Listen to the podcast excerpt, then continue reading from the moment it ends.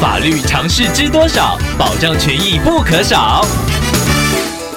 欢迎收听《法律知多少》时间，我们请到台湾瑞银法律事务所律师郑瑞伦来为您解答法律上的疑惑。各位听众朋友，大家好，我是郑瑞伦律师。郑律师您好，听众朋友玲玲透过官网留言板想要请问您，他之前到国外旅游，在导游及景点厂商的推荐之下，买了两瓶保健品，回国之后却发现其中一瓶保健品成分和现场所宣传的成分不同，因此听众请求旅旅行社协助退货，但是遭到拒绝。想要请问郑律师，这该如何处理呢？